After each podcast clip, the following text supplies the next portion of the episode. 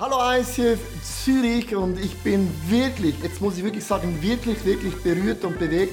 Wir haben einen Speaker, es ist nicht ein Guest-Speaker, sondern ein sehr, sehr guter Freund von mir.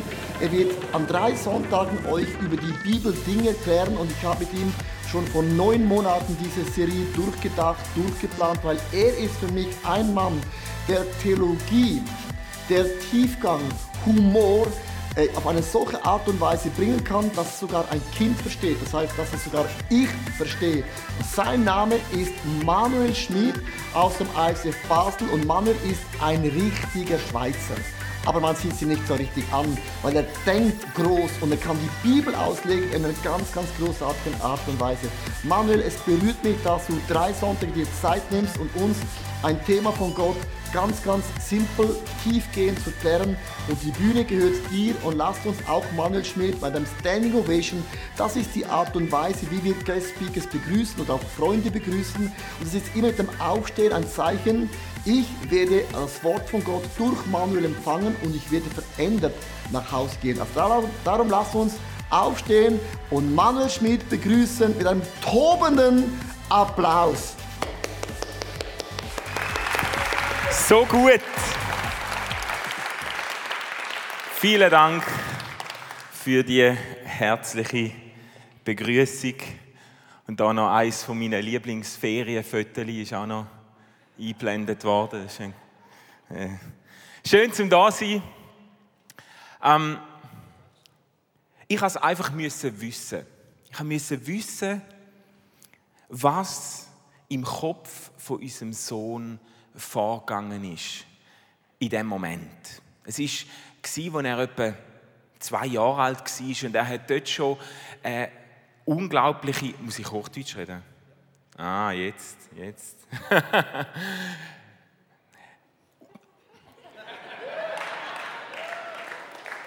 ich starte nochmal.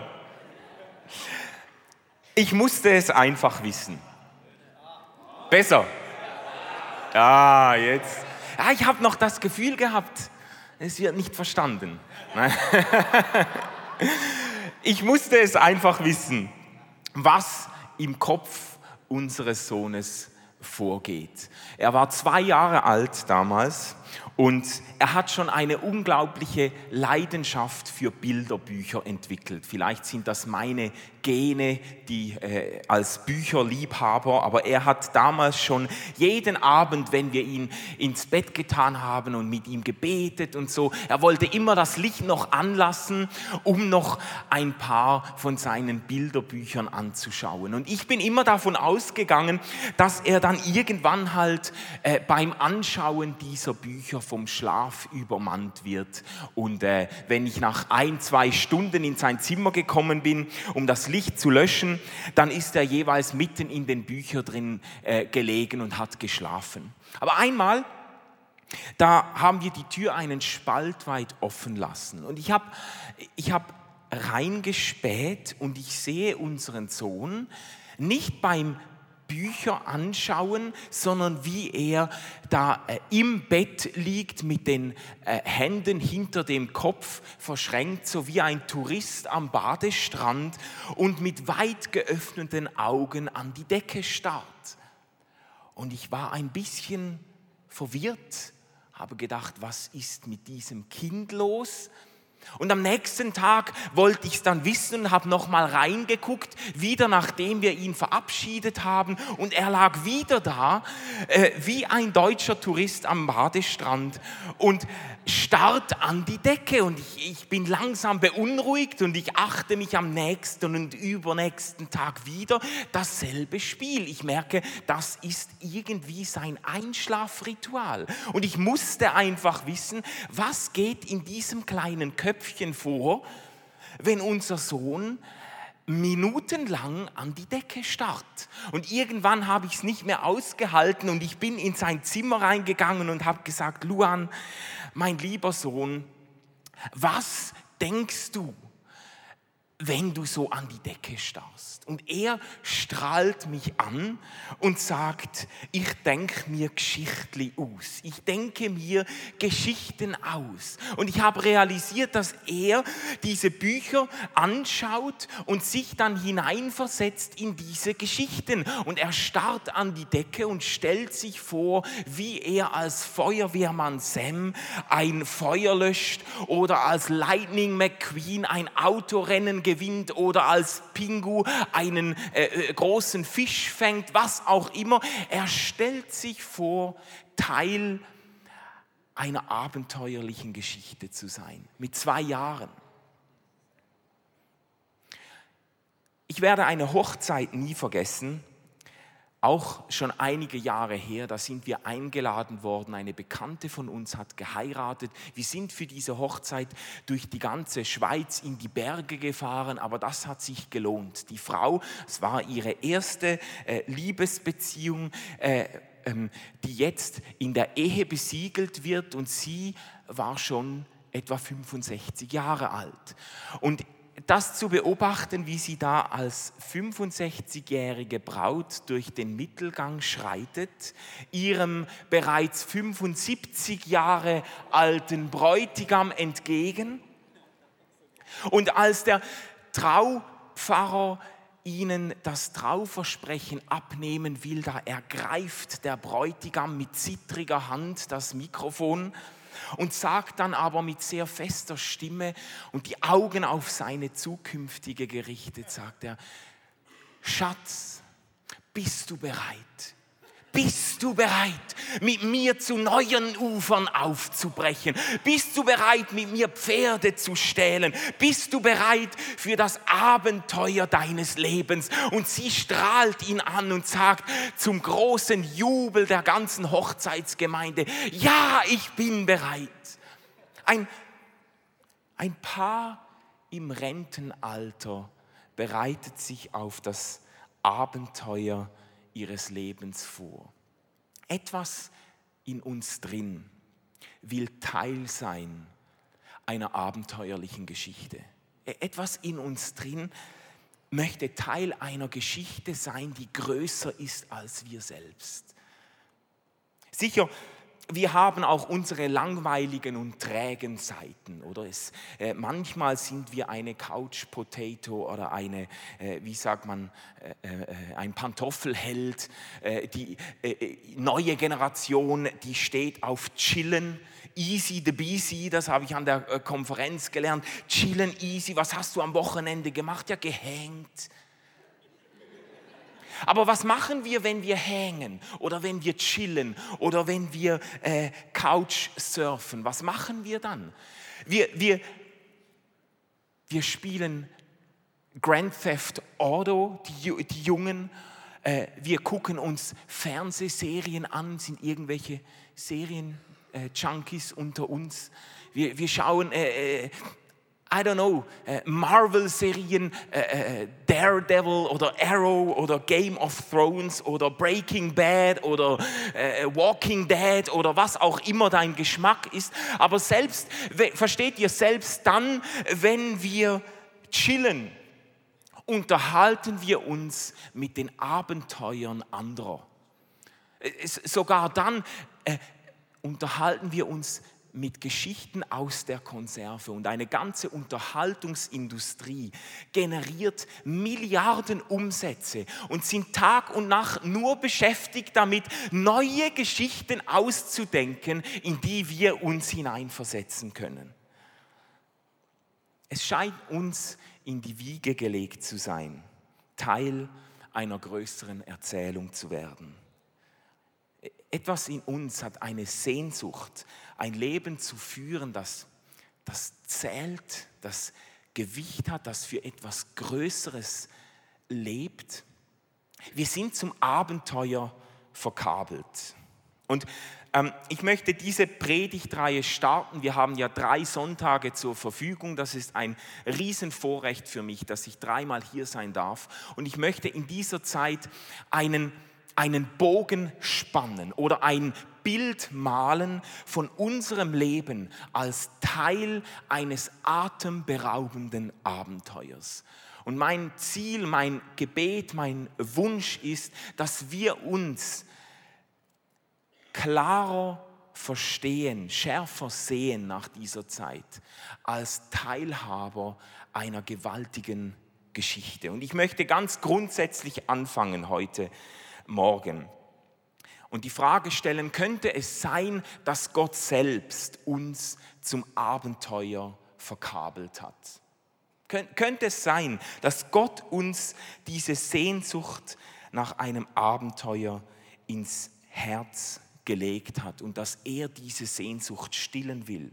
Lass uns mal, lass uns mal das erste Kapitel der Bibel aufschlagen oder im ersten Kapitel der Bibel diese, diese äh, äh, gewaltige Erzählung von der Erschaffung von Himmel und Erde anschauen oder besser diesen Höhepunkt, diesen Geniestreich Gottes, als er zur Erschaffung des Menschen ansetzt. Das sind ganz bekannte Verse, 1. Mose 1, da steht, lass uns, Gott sagt das zu sich selbst quasi, lass uns Menschen machen in unserem Bild, uns ähnlich. Und Gott schuf den Menschen nach seinem Bild, nach dem Bild Gottes schuf er ihn. Als Mann und Frau schuf er sie. Hier wird der Mensch geschaffen. Es ist eine so bemerkenswerte Bibelstelle. Der Mensch wird geschaffen zum Ebenbild Gottes, zum Gegenüber Gottes. Und dieser Text ist so wichtig, dass im nächsten Kapitel, manche sprechen vom zweiten Schöpfungsbericht, aber es ist eigentlich kein zweiter Schöpfungsbericht, sondern es ist eher eine Nahaufnahme dieses einen Verses. Da wird quasi in Ultra High Definition im zweiten Kapitel noch einmal beschrieben, was hier genau passiert ist. Und da heißt es dann im zweiten Kapitel, da nahm Gott, der Herr, Staub von der Erde und formte daraus den Menschen. Faszinierend an diesem Vers ist jetzt der Tonartwechsel, der stattfindet gegenüber dem ersten Kapitel. Im ersten Kapitel begegnet uns Gott, wie er quasi aus Distanz das ganze Universum in Existenz ruft, wie er spricht und es geschieht, wie er die Schöpfung hervorbringt, Kraft seines Machtwortes. Und jetzt ändert sich die Tonart. Jetzt plötzlich begegnet uns Gott ganz nah, ganz persönlich. Nicht, er spricht nicht einen Befehl aus Distanz, sondern uns begegnet hier ein Gott, der quasi auf die Erde kniet. Das heißt, er nimmt Staub oder Lehm vom Boden auf ganz nah, ganz persönlich. Die äh, Theologen sind sich eigentlich einig, dass diese Beschreibung in diesem Vers hier aus der, von der Arbeit eines Töpfers erzählt. Gott, versteht ihr, der Schöpfer des Universums, der die Planeten in Existenz ruft, der die Sterne an den Himmel hängt wie Christbaumkugeln, der kniet jetzt auf den Boden und wird zum Handwerker und er formt aus dem Staub, aus dem Lehm des Erdbodens, formt er den Menschen. Und dann heißt es in einer einzigartig äh, intimen Beschreibung, heißt es hier, Gott blies dem Menschen den Lebensatem in die Nase. So wurde der Mensch ein lebendiges Wesen. Spürt ihr die Nähe die hier beschrieben wird. Gott formt aus dem Boden den Menschen und er schaut diesem Gebilde auf Augenhöhe in die Augen und er bläst dem Gebilde seinen Lebensatem ein und der Mensch schlägt seine Augen auf zum ersten Mal. Er schlägt seine Augen auf und blickt direkt ins Angesicht seines Schöpfers. Und mit diesem Moment beginnt eine atemberaubende Geschichte. Mit diesem Moment beginnt eine, ein Abenteuer zwischen Gott und Mensch. Ein Abenteuer, das sich über 2000 Seiten der Bibel erstreckt. Ein Abenteuer, das uns um den ganzen Globus führt. Ein Abenteuer, das durch Generationen hindurch geschrieben wird und schlussendlich auch dich und mich einschließt, dein und mein Leben einschließt. Was hier beginnt, wenn wir jetzt diesen Text ernst nehmen, was hier beginnt, ist eine echte Geschichte. Versteht ihr? Eine echte, interaktive, dynamische Geschichte zwischen dem Schöpfer und dem Geschöpf, zwischen Gott und uns Menschen. Kein abgekartetes Spiel, kein Theater, das einfach nach Drehbuch verläuft kein, keine DVD, die einfach abgespielt wird. Äh, Gott hat das nicht alles vorher schon im Kasten gehabt und dann einfach noch Play gedrückt und, und sich zurückgelehnt und geschaut, wie jetzt die Menschheitsgeschichte abspult nach seinem äh, äh, vorgefassten Drehbuch. Das ist kein Puppenspiel, wo Gott quasi uns einfach so wie äh, Puppen an Fäden nach seinem Willen tanzen lässt. Wenn, wenn wir die Erschaffung des Menschen als Gegenüber Gottes, als Partner Gottes, wie es hier beschrieben wird, wenn wir das ernst nehmen und wenn wir die Geschichte ernst nehmen, die sich nachher entfaltet, die sich entwickelt über Jahrhunderte hinweg, dann müssen wir doch anerkennen, dass hier etwas Dynamisches und auch für Gott Spannungsvolles passiert. Gott Gott taucht mit uns in Raum und Zeit ein und schreibt mit uns zusammen eine Geschichte. Es wird deutlich an einer ganz ähm, eigenartigen Episode, unmittelbar nach dieser Beschreibung, die wir jetzt gelesen haben, unmittelbar nachdem Gott äh, äh, den Menschen erschafft. Äh, da begegnet uns folgender Text und vielleicht äh, den hast du bestimmt schon gelesen, aber vielleicht auch überlesen. Hier heißt es, Gott, der Herr, bildete aus dem Erdboden die Landtiere nachher und die Vögel und brachte sie zu dem Menschen, um zu sehen, wie er sie nennen würde. Gott brachte die Tiere zum Menschen, um zu sehen, wie er sie nennen würde. Genauso sollten sie dann heißen. Und der Mensch betrachtete die Tiere und benannte sie. Jetzt, ich möchte dich theologisch jetzt nicht zu sehr aus dem Konzept bringen, gell? aber das liest sich doch so, als ob Gott dem Menschen erlauben würde, ihn zu überraschen. Das liest sich doch jetzt so, das hebräische Wort, das hier gebraucht wird, das heißt hier, äh, er bracht, Gott brachte die Tiere zum Menschen, um zu sehen, wie er sie nennen würde. Um zu sehen, das hebräische Wort kann auch bedeuten, um zu entdecken oder um herauszufinden, wie der Mensch sie nennen würde. Man gewinnt beim äh, äh, Lesen dieses Textes den Eindruck, dass Gott den Menschen schafft und ihm quasi den Ball zuspielt und ernsthaft auf seine Antwort wartet und ihm ernsthaft ihn bevollmächtigt, Gott zu überraschen. Und er schaut, um zu entdecken, um herauszufinden, wie der Mensch ihn nennen würde. Gott, Gott schafft den Menschen, um mit ihm die Geschichte zu gestalten. Gott schafft den Menschen, um mit ihm zusammen die Zukunft hervorzubringen.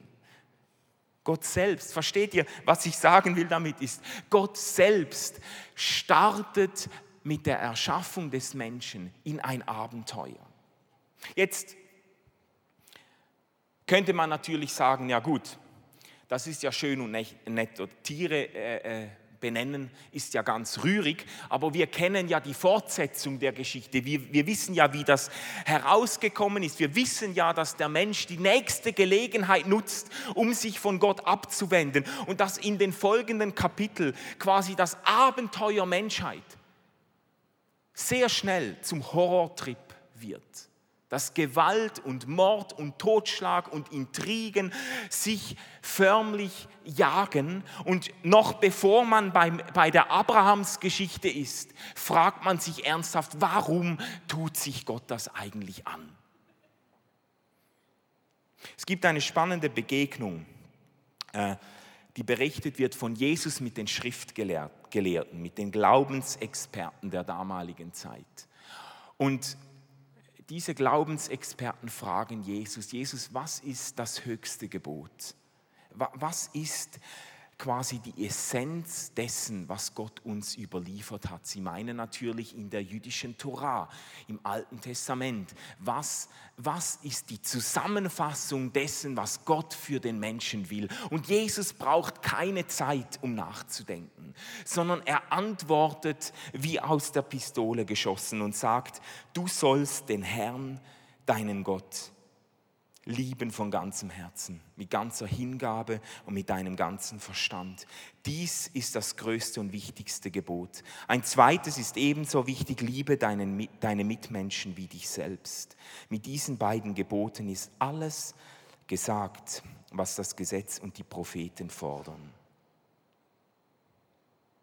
Es ist bemerkenswert, Jesus sagt an dieser Stelle, alles ist zusammengefasst, alles alles, was Gott mit uns Menschen vorhat. Und die ganze Geschichte, die er im Alten Testament mit Israel geschrieben hat, all das kann man zusammenfassen in Gottes Absicht, vom Menschen geliebt zu werden. Liebe Gott von ganzem Herzen. Und dann aus dieser Liebe zu Gott, aus dieser Beziehung zu Gott heraus, liebe deine Nächsten wie dich selbst. Das fasst zusammen, was Gott mit uns Menschen vorhat. Verstehst du, als Gott auf dem Staub der Erde kniet und dieses Menschengebilde formt, das war seine Vision.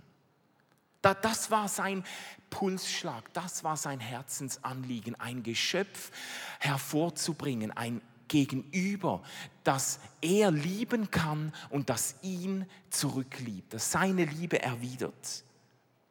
Es gibt einen bekannten jüdischen Gelehrten des letzten Jahrhunderts, Joshua Abraham Heschel, und er hat einen ganz bekannten Satz geprägt, auch ein Buch geschrieben mit diesem Titel. Er sagt, die ganze Menschheitsgeschichte kann darin zusammengefasst werden. Gott ist auf der Suche nach dem Menschen. Das trifft das Herz Gottes. Das, das trifft die Sache. Gott ist auf der Suche nach dem Menschen. Darum tut Gott sich das an.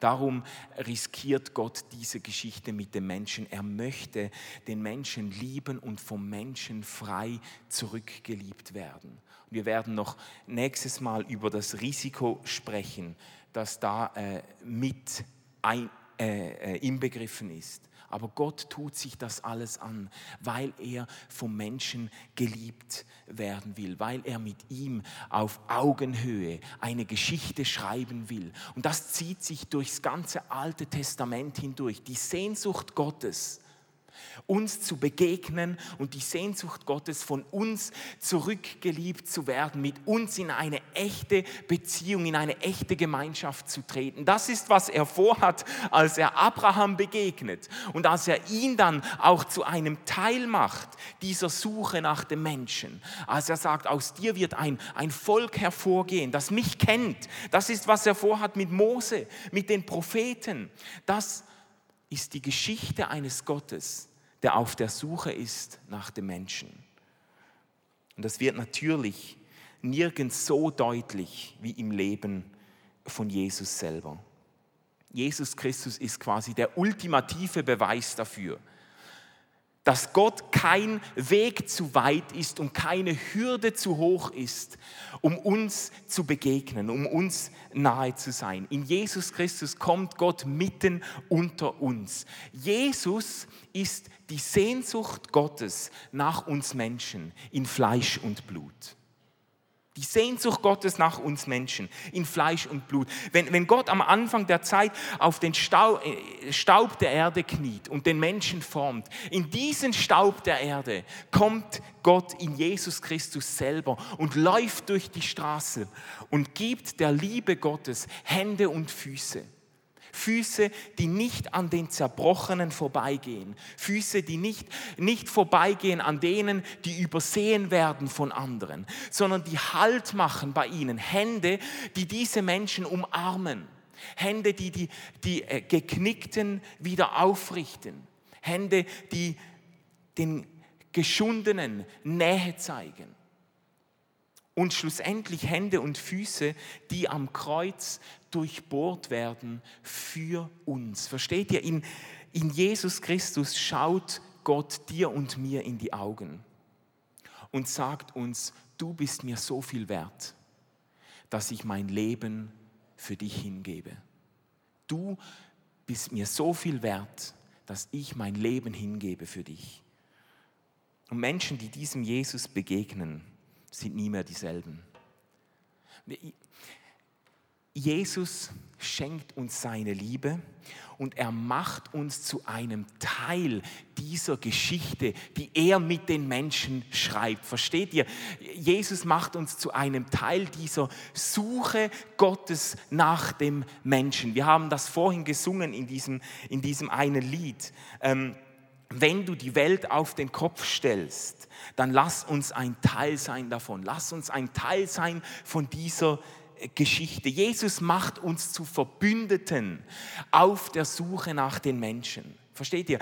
Was Jesus ins Leben gerufen hat, als er seine Jünger äh, um sich schaut und als er sie dann losschickt um den ganzen Globus. Jesus hat eine revolutionäre Bewegung gestartet. Wir nennen das heute Kirche. Und es klingt nicht mehr so revolutionär für viele. Es klingt eher nach lauwarmem Kirchenkaffee und Stützstrümpfen. Aber, aber lass dich nicht täuschen.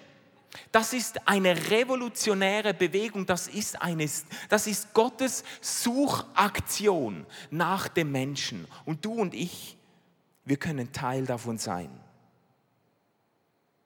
Ich möchte ähm, das auf den Punkt bringen zum Schluss äh, mit einem Text aus dem Hebräerbrief. Aber ich muss zuerst meine Jacke loswerden.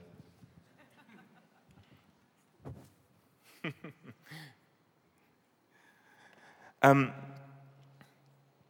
das ist ein geniales Kapitel. Im Hebräerbrief Kapitel 11 ähm, da wird uns quasi das Alte Testament in einem Kapitel zusammengefasst. Wenn du jetzt schon länger das Alte Testament nicht gelesen hast, dich aber nicht traust dazu zu stehen, äh, entspanne dich, du könntest bei Hebräer 11 anfangen, da wird dir eine Zusammenfassung äh, des Alten Testaments geboten. Dieser Text, Hebräer 11, fängt an bei der Schöpfung und geht dann die ganzen Männer und Frauen des Glaubens entlang. Abraham, ähm, Mose, David, die Propheten. Und der Text hält an all diesen Stationen und macht uns die Geschichte deutlich, die Gott mit Menschen geschrieben hat, auf der Suche nach dem Menschen. Und dann, und dann spitzt sich die ganze Erzählung von diesem Kapitel, spitzt sich zu auf dieses Finale. Und da steht dann Folgendes, wie Zuschauer im Stadion die Wettkämpfer anfeuern, so sind diese Zeugen des Glaubens Vorbilder für unseren Kampf. Darum wollen wir alles ablegen, was uns in diesem Kampf behindert. Vor allem die Sünde, die uns immer wieder fesseln will. Mit zäher Ausdauer wollen wir auch noch das letzte Stück bis zum Ziel durchhalten. Dabei wollen wir nicht nach links oder rechts schauen, sondern allein auf Jesus. Ich liebe diesen Text oder das Bild, das dieser Text verwendet. Und damit möchte ich äh, schließen. Der Hebräerbrief spricht hier von einer Arena. Äh, Arena. Das hat es schon damals gegeben, nicht nur in der äh, Europameisterschaft, äh, sondern damals schon sind Tausende in diese antiken Arenen geströmt, haben sich einen Platz gesichert im Publikum und haben diese Sportler gesehen, wie sie äh, angetreten sind. Und der Hebräerbrief nimmt dieses Bild und er sagt uns jetzt, all diese Männer und Frauen des Glaubens, die vor uns gerannt sind, Mose, Abraham, all diese, die haben Platz genommen auf der Tribüne und die feuern uns an in unserem Lauf. Äh, Lass dir das mal auf der Zunge zergehen. Die, die, versteht ihr? All die Leute, Mo, Mose und, und, und, und Abraham und Isaac und Jakob, die sitzen da auf der VIP-Tribüne und die rufen uns zu, lauf, lauf, lauf deinen Lauf, geh. David äh, klettert auf den Scheinwerferturm und entzündet eine Rauchbetarde, der König David, und ruft uns zu, geht, lauft, lauft. Und die Propheten, die, die, die holen ihre, ihre Vuvuzela hervor und tröten da rein, versteht ihr? Habt ihr das Bild? Die ganzen Heldinnen und Helden des Glaubens rufen uns zu, jetzt seid ihr dran, das ist euer Lauf. Und versteht ihr, es gibt einen Punkt, an dem das Leben als Christ seinen Reiz verliert und dem, in, an einem Punkt, an dem die Kirche zu einem langweiligen Verein wird.